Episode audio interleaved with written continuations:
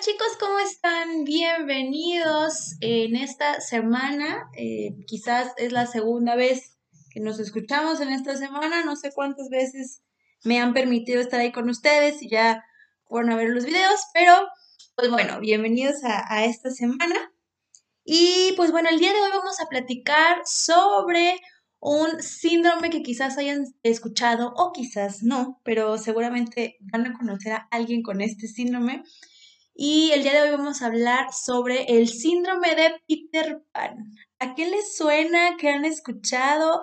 ¿Conocen a alguien como que pudiera encajar en el perfil solo por el nombre? Eh, pues bueno, ese es el día, el tema que vamos a tratar, perdón, el día de hoy. Vamos a hablar sobre este síndrome, cuáles son las características, por qué se le llama así y qué es lo que hay detrás de ello. Acompáñenme para escucharlo. Y pues bueno, ¿a qué le llamamos el síndrome de Peter Pan? Es una serie de, de síntomas, digamos, de señales para no este, meterlo todo como si fuera una enfermedad o que se oiga así como medio extraño, para que también ustedes puedan decir, ay, a lo mejor sí soy o no soy. Pues bueno, el síndrome de Peter Pan se le llama a los adultos que no quieren crecer, ¿no? Como, como este personaje por ahí de los cuentos. Son todos estos adultos que no quieren crecer y que eh, mantienen conductas infantiles de alguna u otra manera. Todas las conductas infantiles que se les ocurran, ¿eh? Desde, desde el eh, tener relación con, con, personas mucho más jóvenes que ellos, y no me refiero solo a relación amorosa o de pareja o sexual, sino amistades.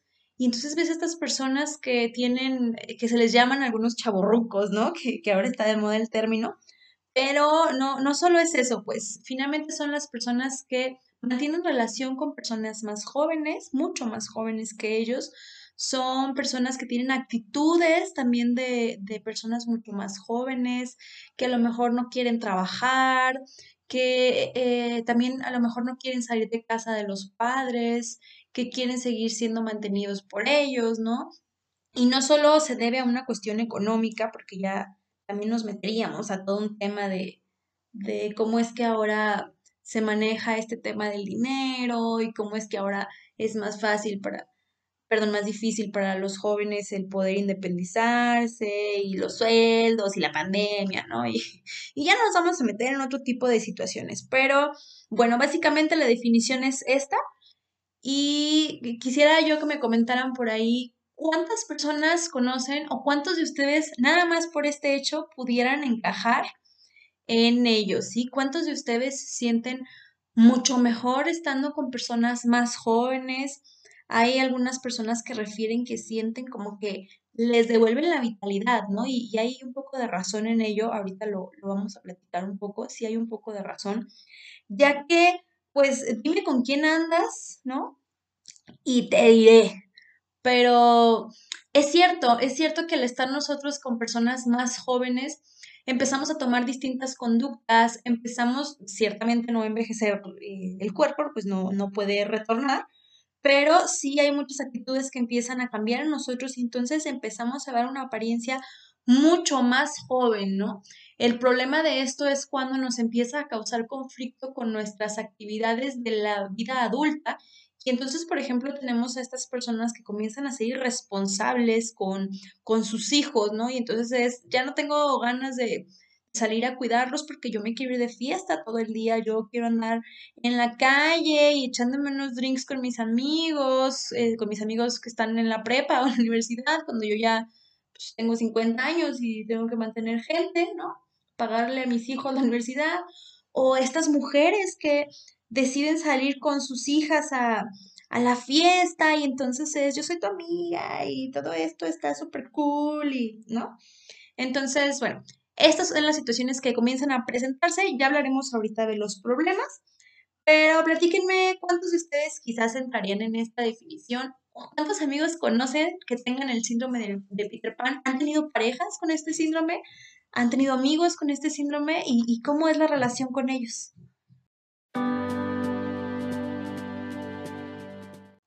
Este síndrome se ha vuelto um, pues cada vez más popular por sí el tema del, dinero, el tema económico es muy importante en esta, en esta situación, pero también se ha venido eh, incrementando por la situación social en la que estamos, ¿no? Todo esto que se habla y se critica que si los millennials, los millennials, que si no sé cuántas generaciones, y lo que pasa es que tiene que ver con un aprendizaje, porque ahora lo socialmente aceptado es ser feliz, ¿no? Eh, es un poco forzarnos a ser feliz, que tampoco estoy del todo de acuerdo. Pero bueno, la tendencia idealista social de ahora es el que cada quien haga de su vida lo que quiera, ¿no? Lo cual pudiera sonar maravilloso y fantástico, pero nos olvidamos del ciclo natural de la vida y de las responsabilidades de la vida adulta que quizás no nos permiten del todo ser tener esta libertad. Y es lo que comienza a ocurrir, por eso toma este auge en el que muchos de los adultos deciden no tomar estas responsabilidades, deciden seguir con su niño interior y deciden seguir siendo jóvenes y plenos, pero empieza a afectarles. ¿En qué les puede afectar? Bueno, tenemos varias áreas a revisar, ¿no? La primera sería en el tema familiar. ¿Qué tanto va a afectar familiarmente que yo decida no crecer? ¿Qué tanto voy a frenar el flujo del sistema familiar si yo decido no crecer? Evidentemente, si yo soy un padre de familia, una madre de familia, pues va a afectar bastante el que yo decida no crecer. Va a afectar bastante en el tema de eh, la responsabilidad hacia mis hijos, ¿no?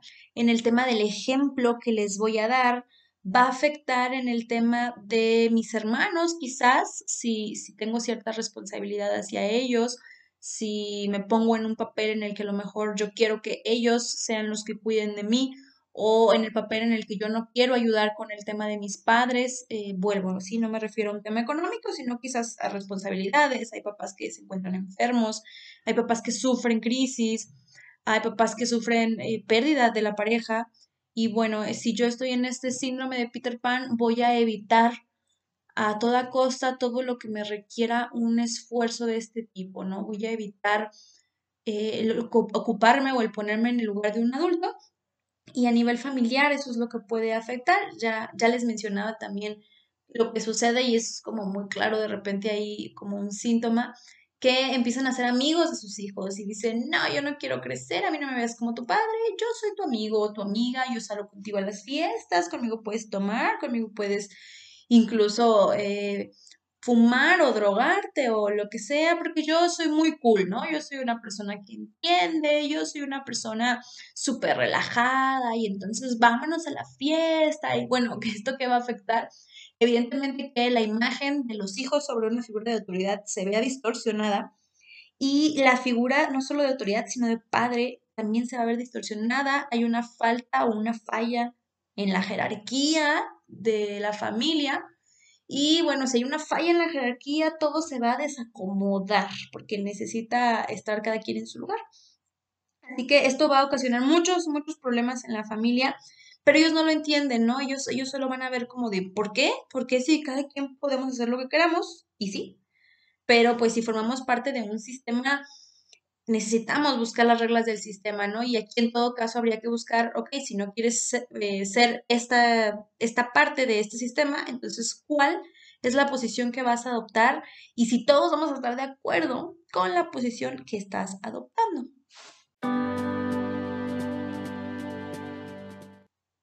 Otro de los ámbitos que también empieza a afectar mucho es en el tema laboral, porque pues yo no quiero, ¿no? No quiero irme a un trabajo aburrido y fadoso, eh, dependiendo del que sea. No quiero cumplir una responsabilidad, no quiero cumplir horarios, yo quiero ser feliz y divertirme. Y, pues Peter Pan, ¿no? Me quiero ir con las sirenas por ahí. Entonces, bueno, los trabajos se les dificultan muchísimo, muchísimo por un tema de, eh, responsabilidad, como les decía, por un tema de pelearse con la autoridad, porque pues les implica el, tener que crecer, y pues por un tema de que pues finalmente no es lo que ellos quieren, no es lo que ellos buscan, no se adapta a sus necesidades, les limita y no les, no les permite hacer todo lo que ellos piensan de la vida. Entonces, en el tema laboral vamos a tener también muchos conflictos, con los compañeros, con los jefes, vamos a tener conflicto en cumplir las perspectivas, eh, las expectativas, perdón, de, de, la misma empresa o del mismo trabajo en el que estemos, aunque sea un trabajo propio, ¿eh? de repente van a tener mucho conflicto con, con el cumplir pedidos, expectativas, lo que sea, es difícil para ellos. Pero también hay que entender esa parte emocional que es muy, muy importante, porque a lo mejor ustedes lo están escuchando ahorita y dicen, ay, no, ¿qué les pasa? ¿Qué flojos? ¿Por qué no se adaptan? Bla, bla, bla.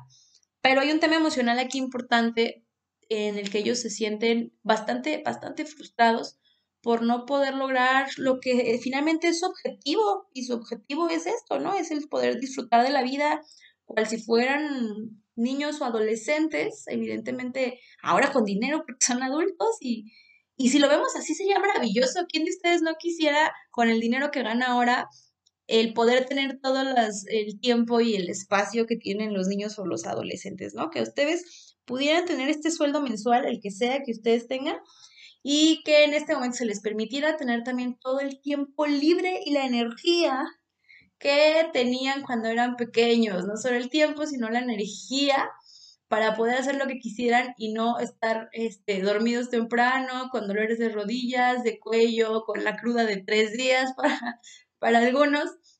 Bueno, pues e, esto es lo que ellos quisieran o desearían hasta cierto punto y pues no se les permite, ¿no? En el tema sexual también tienen bastantes frustraciones de repente porque pues está mal visto, el tipo de relaciones que ellos quieren llevar, pero pues también la energía y las expectativas de una persona menor pues se les complican, se les complican pues por un tema de la edad natural.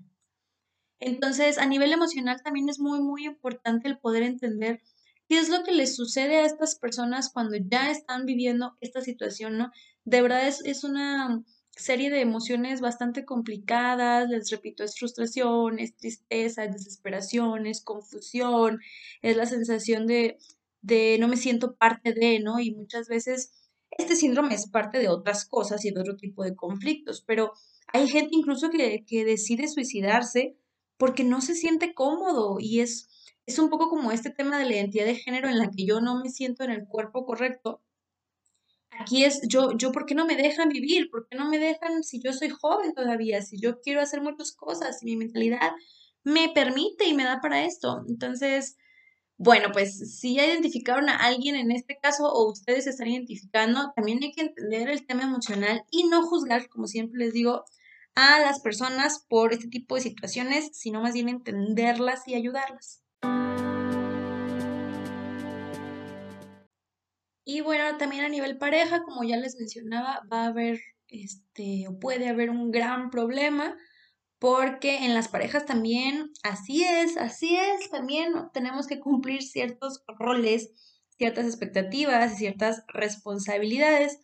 Quizás cuando estamos en la parte del enamoramiento no sea tan visible, pero pues una vez que decidimos formar parte de una pareja mucho más estable, entonces empezarán, o de una familia incluso, empezarán estas expectativas a crecer y a crecer, ¿no? Empezará la responsabilidad y entonces este tipo de personas pues no puede con estas situaciones. Normalmente van a ver que son personas que andan de pareja en pareja y como les decía, ¿no? Con, con bastante edad de diferencia. Bastante edad me refiero a unos 20 años quizás o, personas que tienen también mentalidad mucho más pequeña o mucho más inmadura hasta cierto punto, que tengan formas de comportarse también como mucho más irresponsables, que no, insisto, no los hace unas malas personas, pero bueno, serán las características que busquen porque es lo que ellos están necesitando en ese momento. Así que encontrarán esto, ¿no? Encontrarán personas que tengan varias relaciones quizás a la vez o que estén cambiando de pareja constantemente, que no sean parejas estables, que incluso ni siquiera sean parejas formales, ¿sí? Porque pues aquí el punto es, es la diversión y el sentir la adrenalina de el enamoramiento, de la cacería, de toda, toda esta fase. Les gusta mucho normalmente también eh, como poder deslumbrar a, la otra persona porque les da un tema ahí de una sensación de de lo logré, ¿no? De como no me puedo destacar en otros lados, pues aquí sí, aquí sí me puedo destacar y eso les hace sentir muy bien, les ayuda mucho con, con su amor propio. Bueno, pues, ¿qué pueden hacer en estas circunstancias? ¿Qué podemos hacer con todas estas personas que están en el síndrome de Peter Pan? Es importante ayudarlos, si ustedes que me están escuchando, alguno de ustedes tiene este síndrome, es importante primero identificarlo, ¿no? Como cualquier eh, problemilla que podamos tener. Es identificar si ustedes ven alguna situación en la que les pase esto, que no se acoplen a las personas de su edad, que sus parejas sean bastante, bastante inestables, que sean menores que ustedes por muchos años, que constantemente los acusen de irresponsables, de, de niños, así les dicen, que se comporten como niños. Si ustedes ven que no hay nada en lo que ustedes puedan hacer algo al respecto, o sea, que les suceden muchas cosas con, y que los acusan de irresponsables y ustedes sienten que no pudieron haber hecho nada al respecto, todos estos son signos que pudieran estar pasando en esta en este síndrome, ¿no? Entonces, bueno, ¿qué hay que hacer? Hay que empezar a identificar todas las ventajas que tiene ser adulto y todas las desventajas que tuviera ser un niño o un Peter Pan, que son aún mayores, siendo realistas, siendo muy realistas, oigan, porque si ustedes están en este caso y de verdad tienen una vida de adulto muy terrible, muy dolorosa, pues hay que trabajarlas, ¿no? No, tampoco nos vamos a mentir, o sea, a lo mejor yo soy adulto y me toca cuidar a mis dos papás enfermos y los empleos están horribles y yo no estudié nunca nada y está muy mal pagado y bueno, pues también hay que ver qué hacemos al respecto, trabajar con la realidad siempre. Pero hay que buscar una solución porque temo decirles que igualmente no van a ser felices, de ninguna manera van a ser felices, así que pues mejor hay que buscar, ¿no? Buscamos soluciones, buscamos opciones, eso es lo que podemos hacer y por ahí el trabajo con el pasado un poco nos ayudaría.